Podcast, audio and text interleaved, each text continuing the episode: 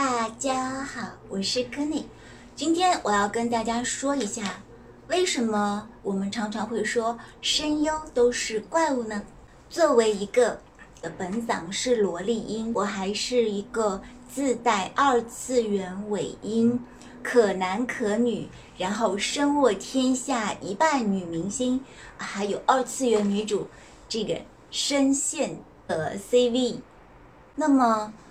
从奶音、萝莉音、正太音、萝太音、娃娃音、少萝音、少女音、少御音、御姐音、大妈音、老年音，基本上可以说从小婴儿开始，横跨整个年龄段都可以。而且兼具各种细分，比如说学妹音、小僧音、仙姬音、女王音、女主音、电台音、妖孽音等等。我们来说声优为什么是怪物呢？我要跟你说哪些内容呢？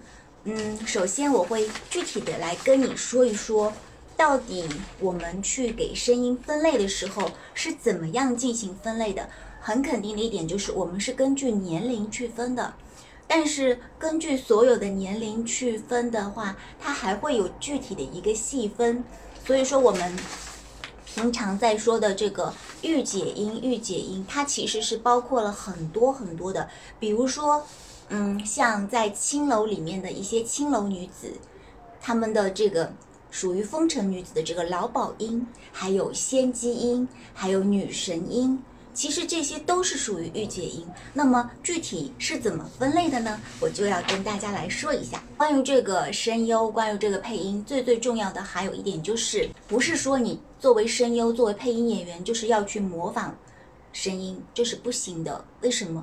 第一点就是，是你的本身的音色里面带有一些什么声音的时候，你可以去优化，但是你不要去模仿，因为这样子，第一。会破坏你本身的声音。第二，去模仿别人的声音进行一些商业化的活动，也是属于侵权的。所以说，小伙伴们要注意喽。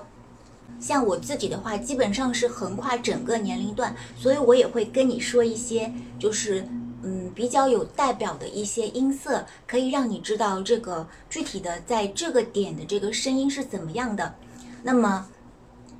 我们现在就是先以这个女生的这个角度来说吧，因为其实男生跟女生其实就是一个性别的不同，那么他们的年龄段可以说是基本上对应的。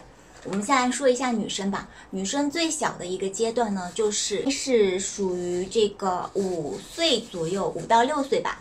然后就是哼唧哼唧，奶声奶气，所以我们经常会来形容它，就是奶萌。它有一个特点，就是会有很多的小鼻音，然后呢，有些咬字发音都是跟小朋友一样的。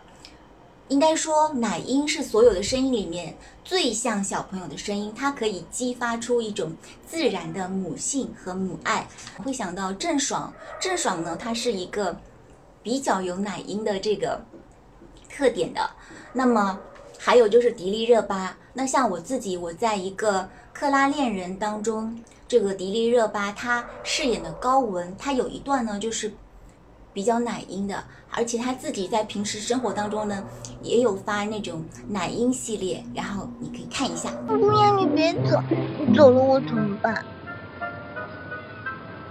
你又来了是吧？那行，你能不能按照我的方法去做？收拾东西，搬家。我到上海郊区给你找套房子去。